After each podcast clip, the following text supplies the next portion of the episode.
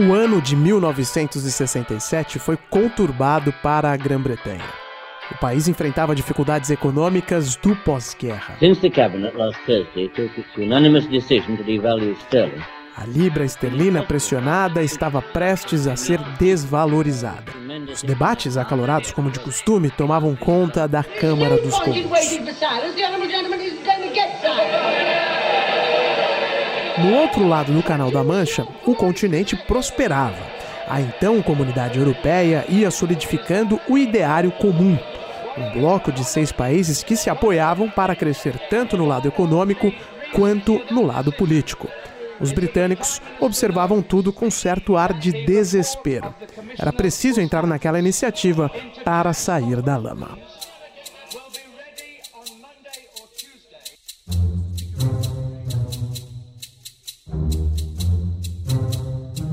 O primeiro pedido britânico de filiação na comunidade europeia, em 1963, havia sido rejeitado. Em 1967, nova tentativa e mais uma frustração. La Grande-Bretagne a posé sa candidature au marché commun. Essa é a voz do lendário general Charles de Gaulle, primeiro presidente da Quinta República Francesa, então líder do país. De Gaulle não nutria muita simpatia pelos britânicos, apesar da acolhida que recebeu por essas bandas durante a Segunda Guerra Mundial. O general acreditava que o Reino Unido só batia a porta da Europa naquele momento por conta de seus problemas sociais, financeiros, monetários e políticos. O líder francês dizia que o Reino Unido poderia colocar o projeto europeu em risco. Enfin, l'Angleterre a demandé à son tour à y entrer, mais suivant ses propres conditions. E hoje, mais de 50 anos depois, fica a pergunta: De Gaulle estava certo?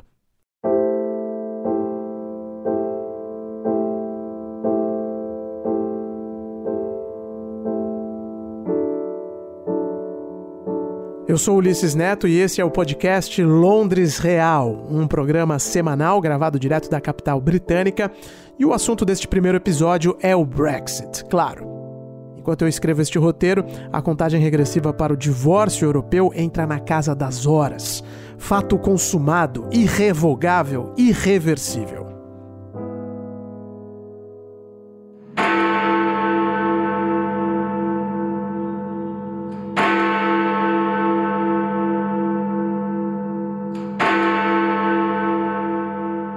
Essas badaladas do Big Band são um mero efeito decorativo e de sonoplastia deste podcast. Porque não, o sino do relógio mais famoso do mundo não vai tocar às 23 horas da sexta-feira, 31 de janeiro, em Londres.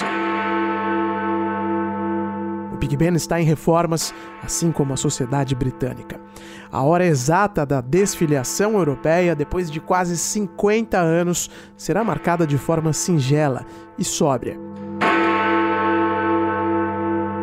O segundo rompimento histórico do Reino Unido com a Europa. O primeiro foi há quase 500 anos. O rei Henrique VIII não se submeteria às regras da Igreja Católica. Os britânicos são melhores que isso. Os britânicos nutrem um sentimento de excepcionalismo. Eles jogam pelas próprias regras, pelas regras deles, herança de um passado imperial, com marcos impressionantes na ciência, nas artes, na guerra. Não, os britânicos não se consideram europeus comuns, ainda que tenham feito parte do projeto que pacificou o continente. Brexit means Brexit. The campaign was fought, the vote was held, turnout was high. And the public gave their verdict. O Reino Unido só entrou para a comunidade europeia depois que Charles de Gaulle morreu. E as negativas do presidente francês talvez estejam diretamente ligadas ao que estamos vivendo hoje. Quando o Reino Unido entrou para o bloco, a essência do projeto já estava formatada. Foram os britânicos que se adaptaram à Europa e não o contrário, pelo menos no primeiro instante. Até por isso, não demorou para que os conflitos surgissem. We have not successfully rolled back the frontiers of the state in Britain, only to see them reimposed at a European level, with a European superstate exercising a new dominance from Brussels. Esse discurso de Margaret Thatcher em 1988 na cidade de Bruges, na Bélgica, é considerado por aqui como a epifania do Brexit. Depois de ter reformado profundamente a Grã-Bretanha, a primeira-ministra já tinha se transformado em uma figura global. E a frase memorável desta fala dela é a seguinte: Não revertemos com sucesso as fronteiras do Estado na Grã-Bretanha apenas para vê-las reimpostas a nível europeu, com um superestado europeu exercendo um novo domínio a partir de Bruxelas. However difficult that may be, Trocando em miúdos, e de fato ela disse isso ipsis literis algumas semanas depois, aqui dentro da Inglaterra, Thatcher acreditava que o supranacionalismo na Europa levaria a um Estado socialista. A linha imaginária traçada pela Dama de Ferro neste processo permitiu que os britânicos tivessem uma filiação peculiar dentro do projeto europeu. O país ficou de fora da área Schengen, que é livre de controle de passaportes, por exemplo, e também da moeda comum, o euro, para citar os casos mais emblemáticos. Mas nada disso foi o bastante. As ideias de Thatcher saíram de moda, os conservadores perderam o poder, mas os princípios forjados por ela continuaram por aí. Até que os Tories voltassem ao poder em uma conjuntura favorável para o ressurgimento de motivações nacionalistas em pleno século XXI. Well, at 20 minutes to five, we can now say the decision taken in 1975 by this country to join the common market has been reversed by this referendum uh, to leave the EU. E agora cá estamos em 2020, três anos e meio depois do referendo europeu. Ainda que o resultado tenha sido consideravelmente apertado, resta claro que a maioria da população britânica não se vê dentro da Europa. Aqui em Londres, onde o impacto da União Europeia é inquestionável, há uma certa lamúria no ar até hoje. Uma revolta até meio arrogante dos hipsters cosmopolitas que tomam latte macchiato contra os ingleses do interior que adoram chá preto. A questão é que o resto do país talvez não tenha sentido da mesma forma os benefícios de fazer parte do projeto europeu.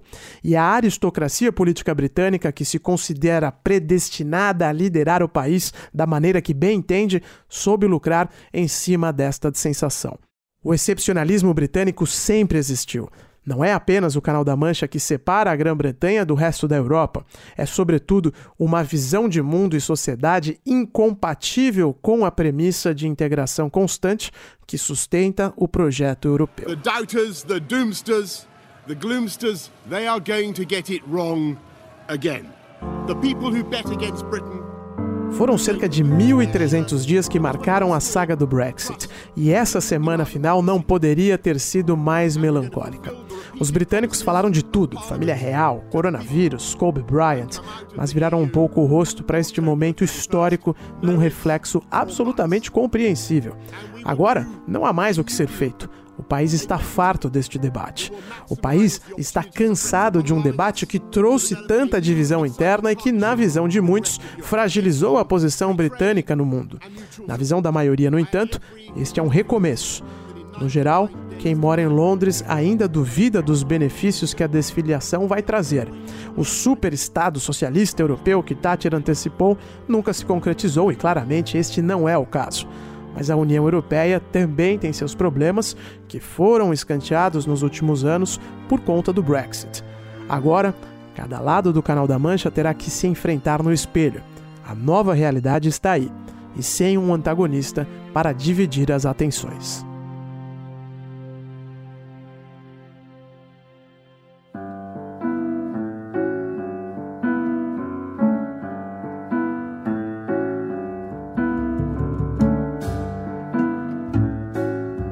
Londres Real é um podcast semanal da Jovem Pan. Na próxima sexta-feira, eu, Ulisses Neto, que já passo frio aqui na Inglaterra há 10 anos, volto com outro assunto. E se você quiser saber sobre algo específico da vida, aqui na ilha da Dona Elizabeth Regina II, é só me mandar uma mensagem.